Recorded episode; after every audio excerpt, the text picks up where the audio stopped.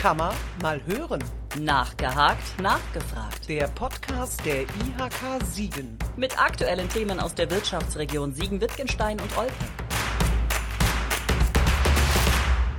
Dass Großstädte wie Berlin, Hamburg, München und Köln die Start-up-Hotspots in Deutschland sind, ist bekannt.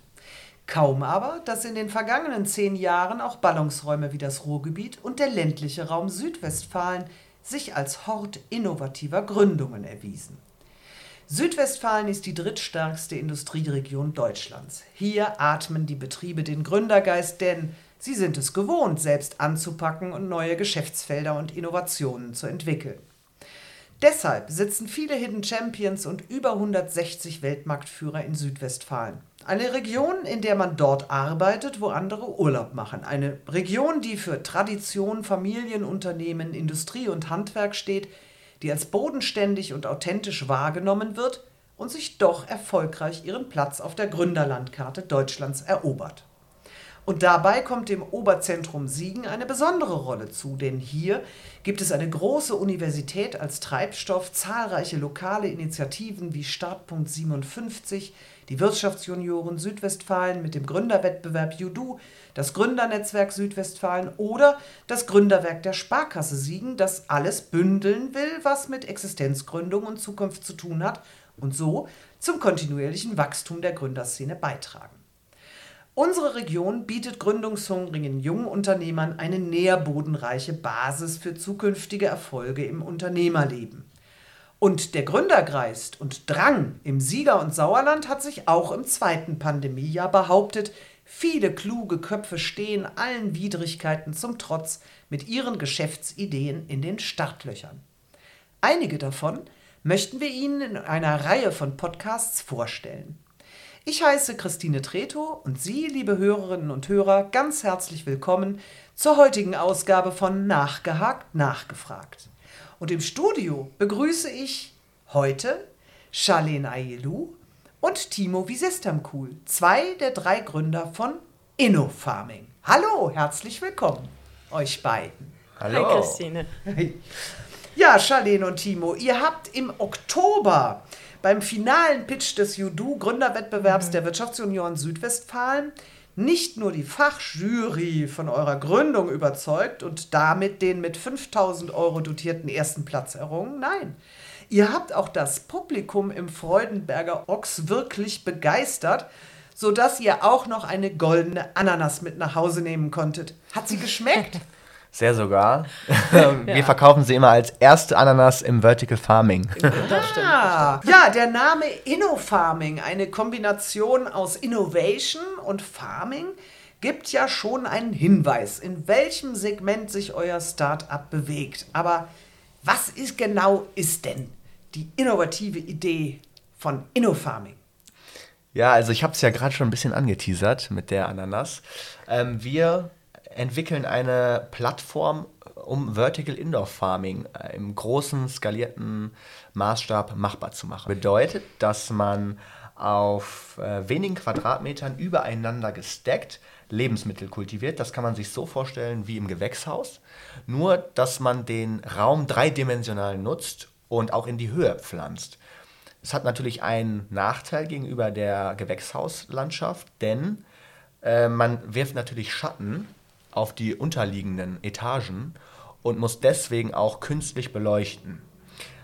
Allerdings kann man durch die künstliche Beleuchtung und die Nährstoffzugabe, die fein dosiert ist, alle Wachstumsparameter 365 Tage im Jahr kontrollieren und dementsprechend anpassen.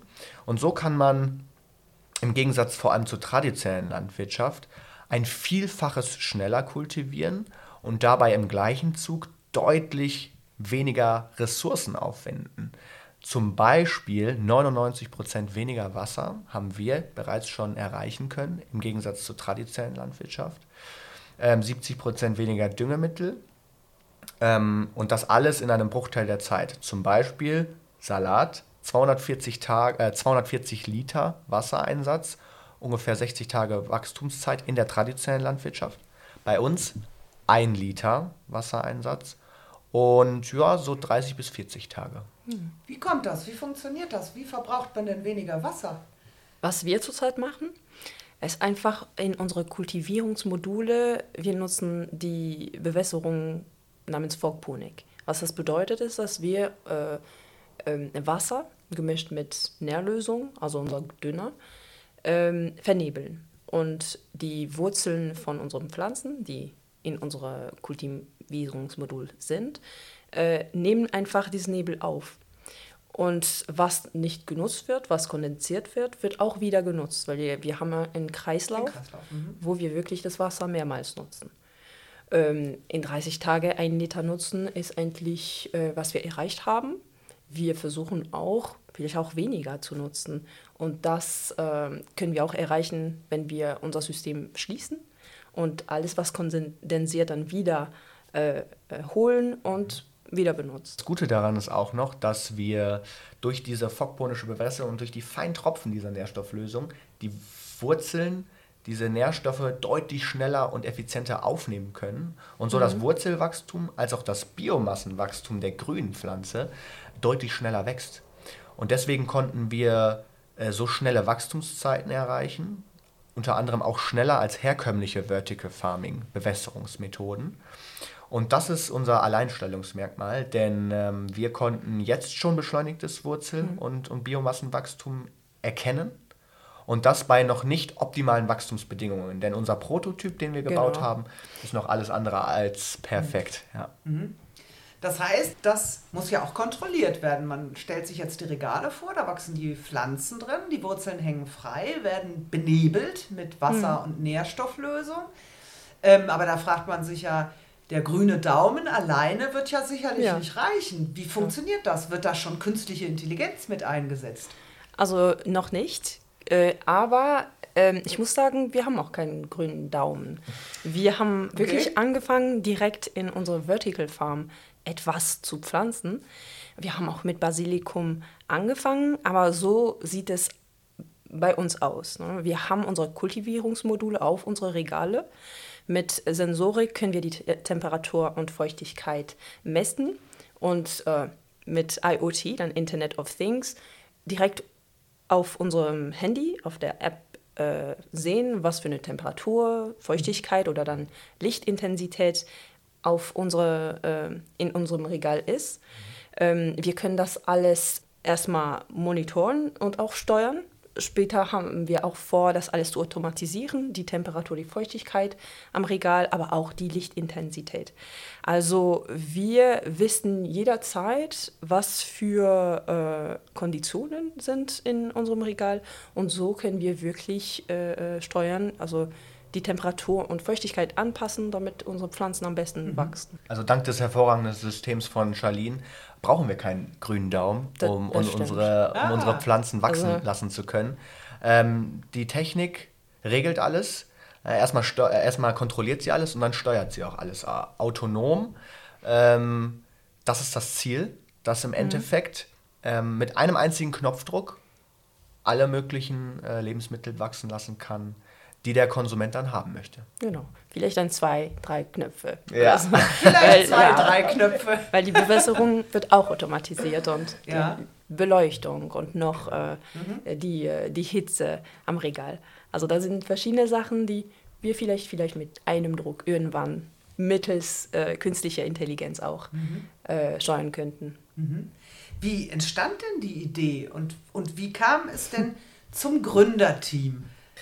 Zufall, würde ich sagen. Denn ähm, äh, ich hatte schon immer, also schon im Bachelor, äh, ähm, den Willen, wirklich selbstständig zu werden. Und ähm, deswegen bin ich hier nach Siegen gekommen, um im Master Entrepreneurship und SME Management zu studieren.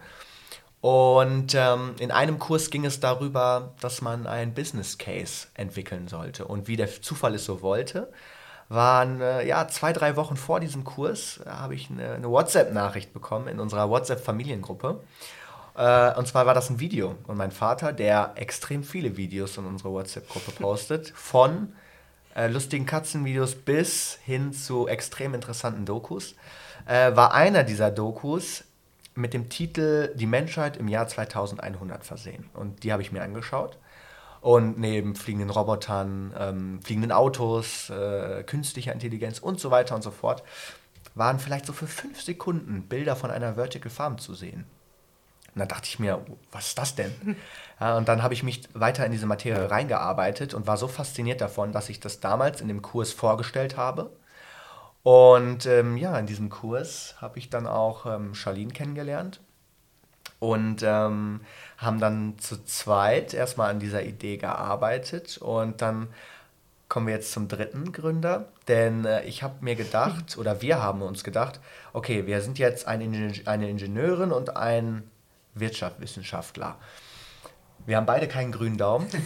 Und am Anfang braucht man den grünen Daumen auf jeden Ja, Fall. Also habe ich meinen Kollegen Christos Iordanidis, der Biowissenschaften zu, zu der Zeit in Münster studiert hat, einfach mal gefragt, hey, wie, was hältst du von der Idee? Und habe ihm da wirklich damals in unserer Heimatstadt in einem Café einen Pitch vorgestellt. Ja, und daraus ist jetzt das dreiköpfige Gründerteam entstanden. Und äh, wir arbeiten jetzt zu dritt auf Hochtouren seit, ja, seit ungefähr Dezember 2020 äh, an der ganzen Idee. Ähm, Haben äh, mittlerweile zwei Prototypen gebaut. Äh, wirklich, Genau. also super Journey, Okay. was wir da hingelegt Also haben. ja. ein ganz heterogenes Team, also wie du sagtest, gebildet einer Masterstudentin International Product Engineering Management, ein Wirtschaftswissenschaftler, der darf nicht fehlen bei Geschäftsgründungen und natürlich der Spiritus Rector, der Ideengeber.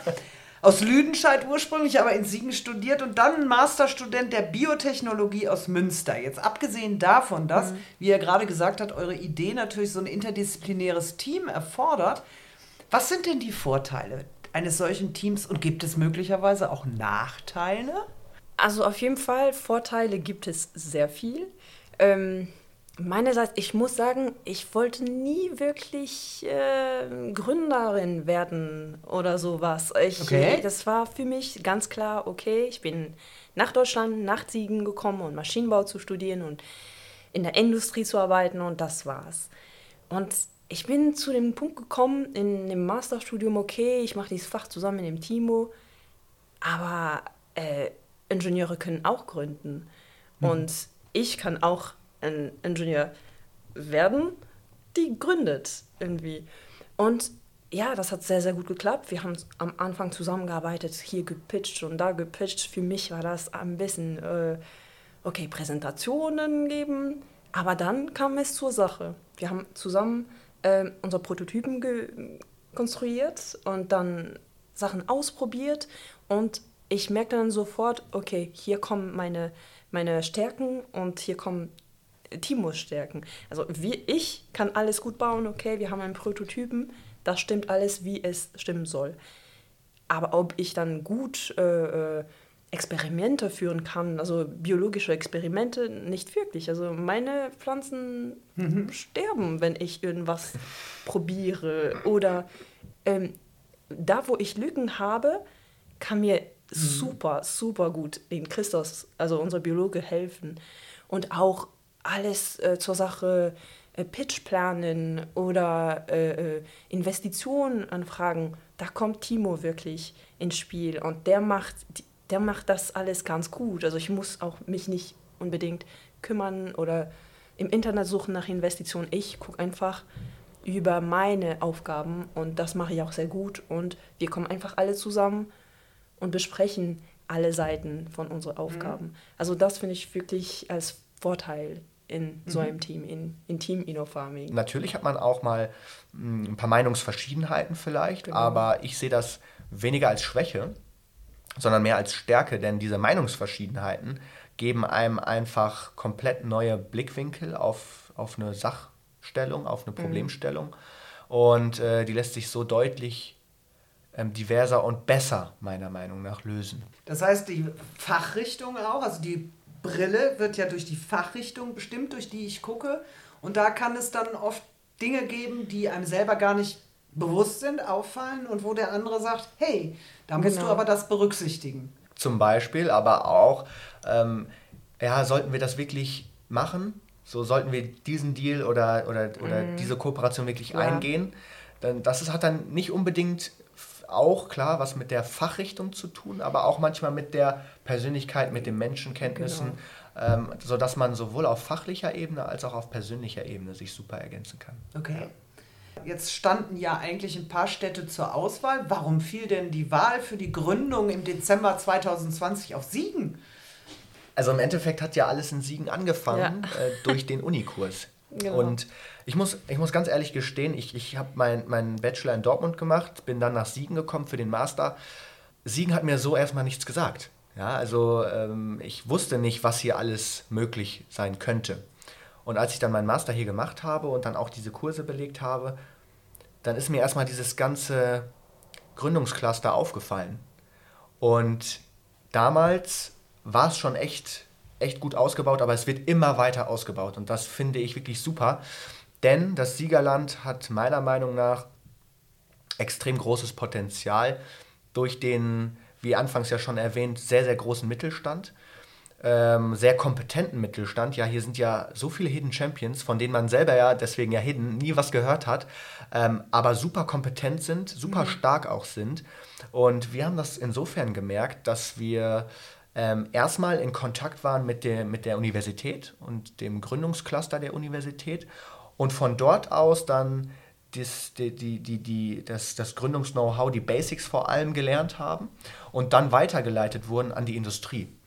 Und äh, ich kann mich noch ganz genau daran erinnern, wenn man als aller, das zum allerersten Mal mit, mit einem Geschäftsführer äh, eines Unternehmens spricht, die, die jährlich mehrere Millionen, teilweise dann auch mit, mit Geschäftsführern, die im Unternehmen mehrere Milliarden Umsatz Ja. äh, im, im Jahr machen, dann ist man da echt eingeschüchtert. Ja? Und ähm, da kommen auch ganz andere Fragen auf einen zu, äh, wenn man mit, mit solchen Menschen in Kontakt zu kommen, die dann auch noch auf der anderen Seite so viel Bereitschaft zeigen, sich mit den Startups zu unterhalten und so viel Interesse auch für, das, für die Geschäftsidee zeigen, finde ich phänomenal und birgt für mich extrem großes Potenzial, wenn man die Stärken der, des Mittelstandes im Sinne von einer, einem tiefgehenden Know-how und einer, einem tiefgehenden Netzwerk und natürlich auch einem großen Budget ähm, kombiniert mit der innovativen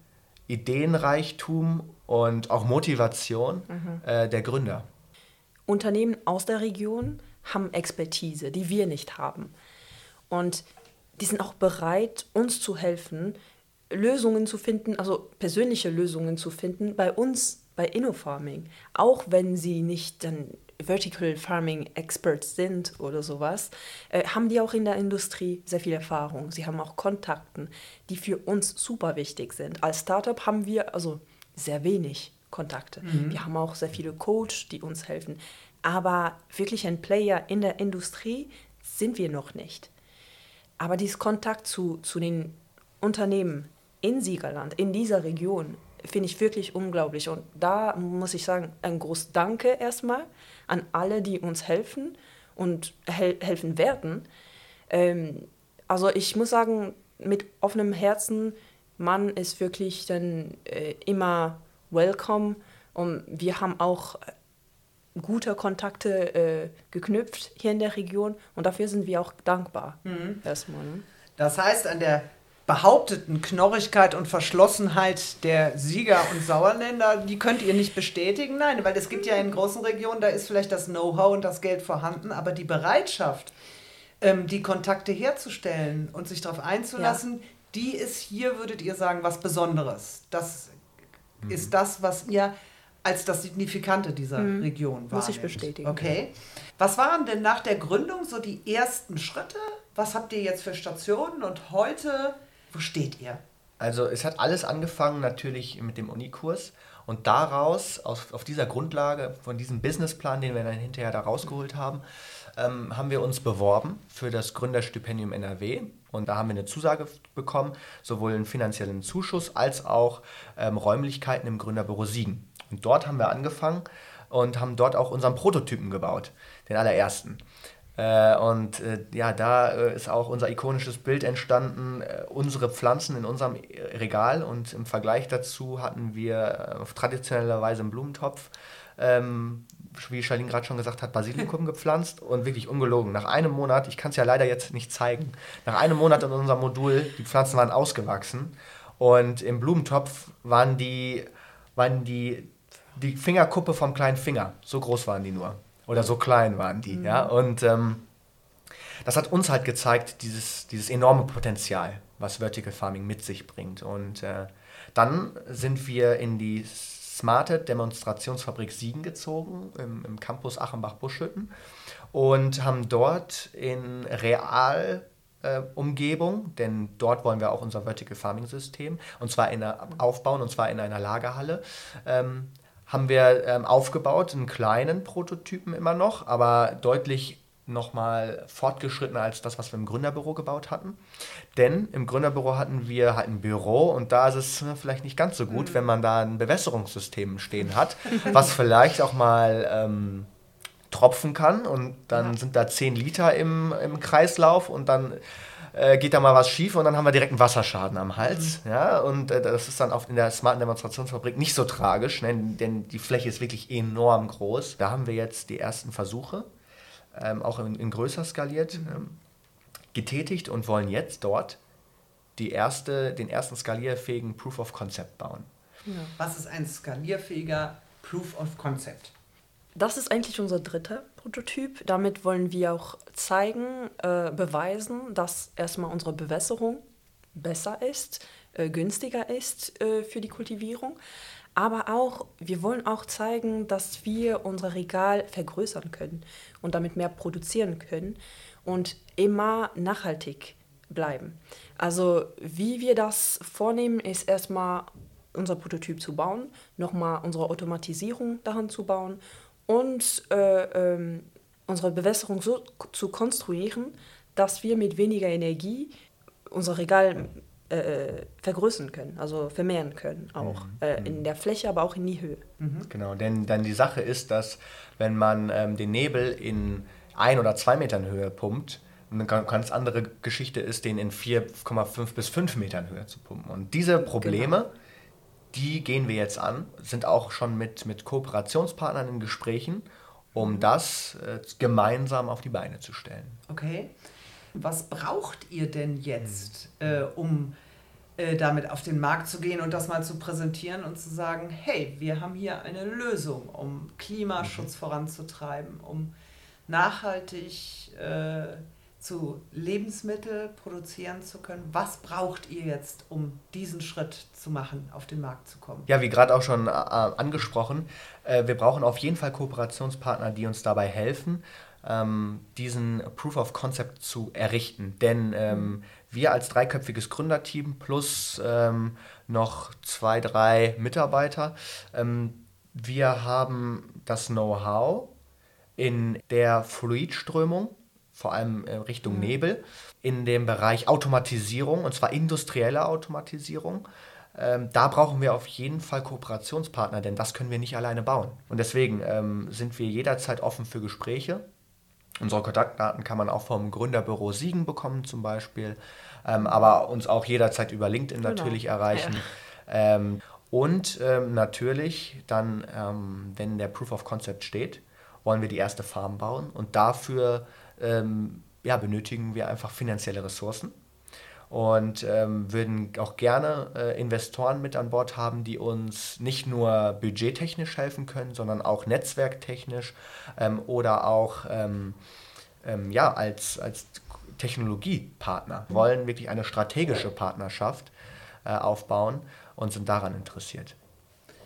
Welche Zielgruppen habt ihr mit der Geschäftsidee? Also wer sollen denn mal eure Kunden sein und ähm, wie wollt ihr die erreichen? Unser Geschäftsmodell ist quasi in zwei ähm, Zweige unterteilt. Das erste Geschäftsmodell befasst sich mit dem Verkauf der kultivierenden Lebensmittel.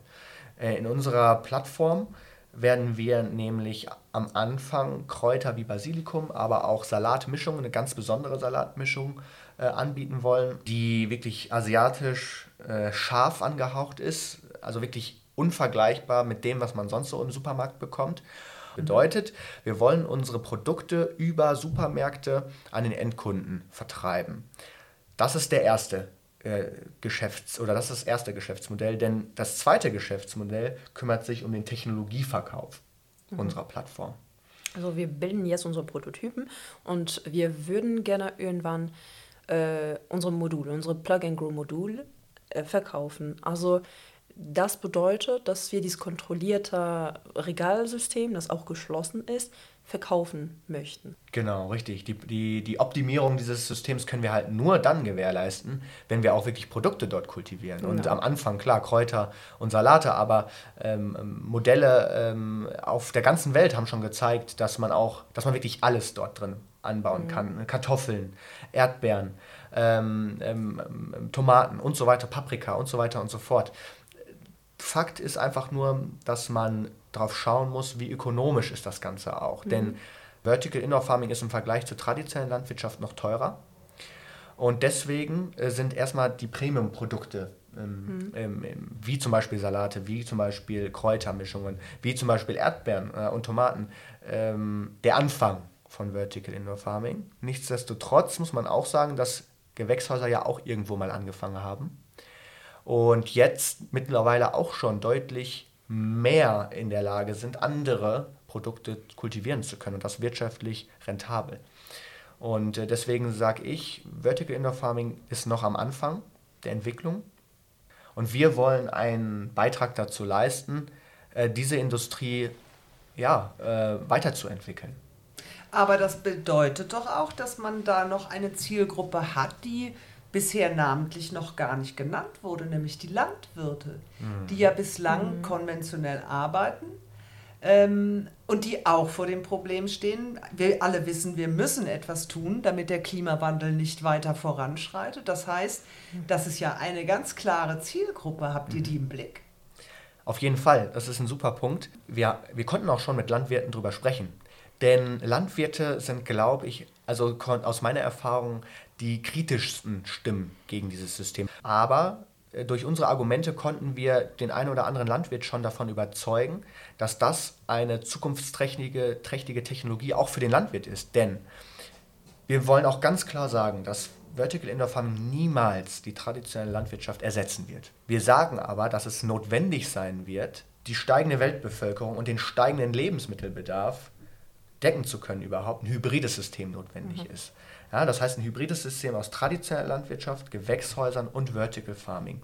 Und natürlich kann der Landwirt zum Beispiel in, in Stallungen, die gerade leer stehen, oder auch auf Flächen auf seinem Land, was nicht mehr wirklich fruchtbar ist, ähm, dort eine Vertical Farm aufzubauen. Äh, das kann man sich dann vielleicht den Hof der Zukunft so vorstellen, dass auf dem Feld Raps wächst oder Getreide ja, und, oder Lupine vor allem ähm, und dass äh, dann in der Vertical Farm, ähm, in, der, in der Stallung dann nebenan, äh, solche Produkte wachsen wie Erdbeeren oder Tomaten ja, oder auch Kräuter, die dann wirklich ganz jährlich, 365 mhm. Tage im Jahr geerntet werden können, sodass man äh, jetzt vor allem in dieser Jahreszeit im Winter ähm, regionale Erdbeeren zum Beispiel kaufen kann. Ja? Ich, ich sehe es ja jedes Mal im Supermarkt.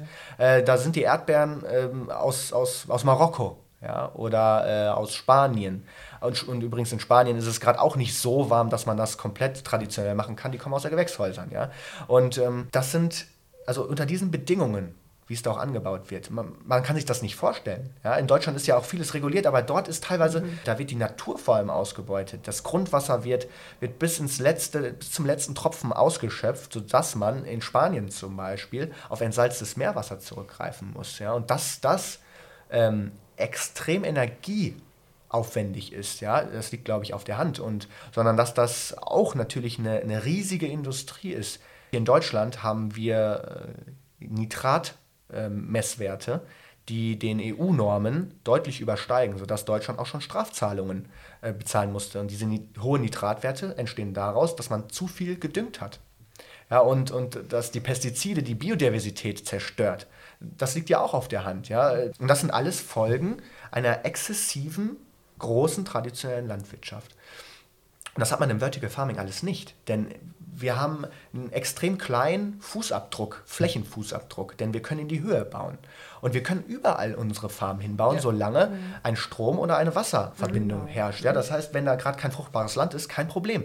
Wenn, wenn dort wirklich Straßen, äh, äh Betondschungel äh, herrscht, ja, wie es zum Beispiel in den urbanen Gebieten ist, in Köln, in Düsseldorf und so weiter und so fort, können wir auch unsere Farm hinstellen. Das ist kein Problem. Und das ist der Vorteil wirklich im Gegensatz zur traditionellen Landwirtschaft von Vertical Indoor Farming, dass wir unsere Produkte dort kultivieren können, wo wir sie auch konsumieren.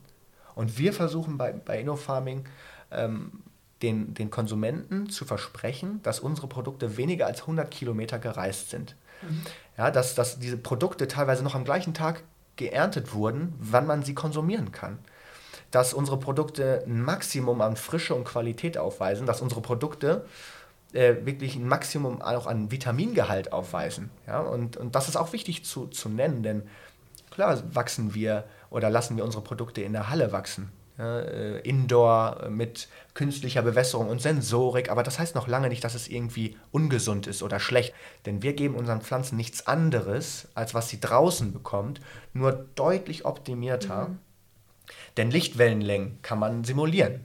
Äh, ähm, Nährstoffe kann man dazugeben. Ja? Und, und das, ist, das ist der Knackpunkt, mhm. warum laut Mitbewerbern, wir selber konnten das leider noch nicht äh, 100% ähm, ähm, bestätigen, aber dass Produkte aus dem Vertical Indoor Farming bis zu 40 mal höheren Nährstoffgehalt haben als Produkte, die zum Beispiel aus dem fernen Ausland importiert wurden. Ja, weil durch jede Transportstunde, mhm. durch jeden Transportkilometer gehen Nährstoffe verloren. Da ist ein Stichwort gefallen, ähm, nämlich Mitbewerber. Denn als Wirtschaftswissenschaftler hast du, Timo, doch sicherlich ausgiebig den Markt ähm, hier in Deutschland gecheckt. Was unterscheidet mhm. euch davon? Also es gibt sowohl national als auch international Mitbewerber im Vertical Indoor Farming. Die große Industrie befindet sich derzeit in Japan und Amerika. Dort sind schon mehrere Unternehmen auf dem Markt. Allerdings habe ich ja vorhin schon gesagt, dass die ganze Branche noch am Anfang ist. Das heißt, dass es vereinzelt kommerzielle Farmen gibt von diesen Mitbewerbern. Ja, aber die haben meistens nur eine kommerzielle Farm.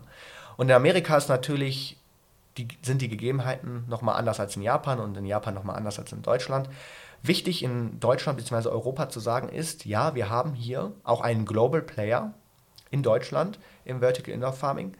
Allerdings frage ich Sie und ich frage auch alle anderen, die diesen Podcast hören, habt ihr schon mal Vertical Indoor Farming Produkte im Supermarkt gesehen? Und wenn die Antwort nein ist, dann geht es euch genauso wie dem Großteil aller Befragten, weil ich habe meine Abschlussarbeit zum Beispiel auch ähm, darüber geschrieben. Ich habe eine Marktstudie gemacht über Vertical Indoor Farming und erstens kam bei dieser Studie raus, dass 70% aller Befragten noch nie was von Vertical Farming gehört haben. Und ähm, die Leute, die ich befragt habe, die kamen teilweise auch aus meinem Umkreis. Das heißt, da war ein kleiner Bias drin. Ich glaube, die Zahl ist noch höher. Und ähm, das zeigt uns, dass Vertical Indoor Farming noch nicht wirklich Platz im Markt gefunden hat und dass man den Kunden erstmal aufklären muss. Und dass auch wenn es Mitbewerber gibt, ja, der Markt groß genug ist, denn es geht hier um Lebensmittel. Und es geht hier um regionale Lebensmittel die nachhaltig kultiviert werden. Und, ähm, und des, deswegen verteufel ich auch keinen Mitbewerber, denn ich finde es super, dass die, die Botschaft von Vertical Indoor Farming rausgeht an die Leute. Und äh, wir sind ein Teil von diesem Ökosystem. Und es wird gar kein Monopol darüber geben. Ja? Es geht hier um die, ja, ja, um, um Lebensmittel. Ja, und, und um die nachhaltige Gestaltung der Lebensmittelkette der Zukunft. Und deswegen sagen wir, dass es, ähm, dass es nicht nur einen Mitbewerber geben kann oder sollte, äh, sondern dass es ein großes Cluster wird. Und wir wollen ein Teil davon sein. Und ich denke, wir sind da auf einem guten Weg. Ähm, denn was uns so besonders macht, ist halt diese, diese nachhaltige Bewässerung, die deutlich effizienter noch sein kann. Und das sind wir gerade dabei, wirklich zu beweisen mit, mit ganz konkreten Proof Points. Ähm, und was, was die, wirklich was, was die ganze Industrie nochmal pushen kann und wirklich nochmal beschleunigen kann. Ja, ähm, ähm, weil, weil Vertical Indoor Farming ist gerade am Anfang noch teuer, aber man sieht es äh, auch in der, in der wenigen wissenschaftlichen Literatur, die man darüber findet, dass die Kosten für eine Farm drastisch sinken. Ja, und das war bei den Gewächshäusern genauso. Die waren, waren am Anfang auch extrem teuer und werden immer ökonomischer. Und das ist bei Vertical Indoor Farming auch der Fall. Für mich auch beflügelnd, diese Teil dieser, dieses Movements zu sein, ähm, was, was wirklich diese Kunde äh, von, von einer neuen Art der Lebensmittelkultivierung äh, rausbringt und dran entwickelt? Ihr seid noch sehr jung, aber alle Hörerinnen werden es gemerkt haben, alle Hörer, da steckt sehr, sehr viel dahinter. Ihr habt euch auf einen Weg gemacht, der für viele Probleme, die wir haben, Lösungen parat hält. Ähm, ihr habt gesagt, ihr fühlt euch hier in der Region als Gründer auch sehr gut aufgehoben. Und auch wenn ihr selber ja noch Gründer seid und so jung, aber welchen Tipp habt ihr denn für weitere Gründer? Wirklich ist nicht unbedingt zu denken, okay, ich bin kein Gründer und äh, ja, mein Charakter ist nicht so, jeder kann gründen. Also wir haben Hilfe überall bekommen in Siegerland. Also erstmal Le Leute kontaktieren, äh, äh, offen Fragen stellen und nicht unbedingt denken, oh nee, äh, das ist ziemlich schwer, schaffe ich nicht alleine. Man nicht, ist nicht wirklich alleine als Gründer, vor allem hier in Siegen. Ne? Und wenn man Hilfe braucht, einfach anrufen, ähm, Startpunkt 57 anrufen, Fragen stellen. Man bekommt immer eine Lösung. Man, es gibt auch äh, Leute, die, die dafür arbeiten und auch das gerne machen. Also wenn man Fragen hat oder sich unsicher fühlt, fragen, wie soll ich denn anfangen? Äh, Mache ich das richtig? Äh, kann ich einen Coach haben, weil ich alleine bin? Also wenn man unsicher ist, einfach fragen, also offen sein. Fragen das hilft weiter. Tipp. Man mhm. kriegt auch Antworten. Wir haben heute ganz spannende Antworten bekommen. Zusammenfassend, ja, automatisierte Vertical Farms, die, wie sagtest du, die zwölffache Menge pro Quadratmeter in einem Sechstel der Zeit mit einer Wasser- und Platzersparnis von 99 Prozent kultiviert und das ganz ohne Pestizide und direkt beim Verbraucher. Da keine Frage.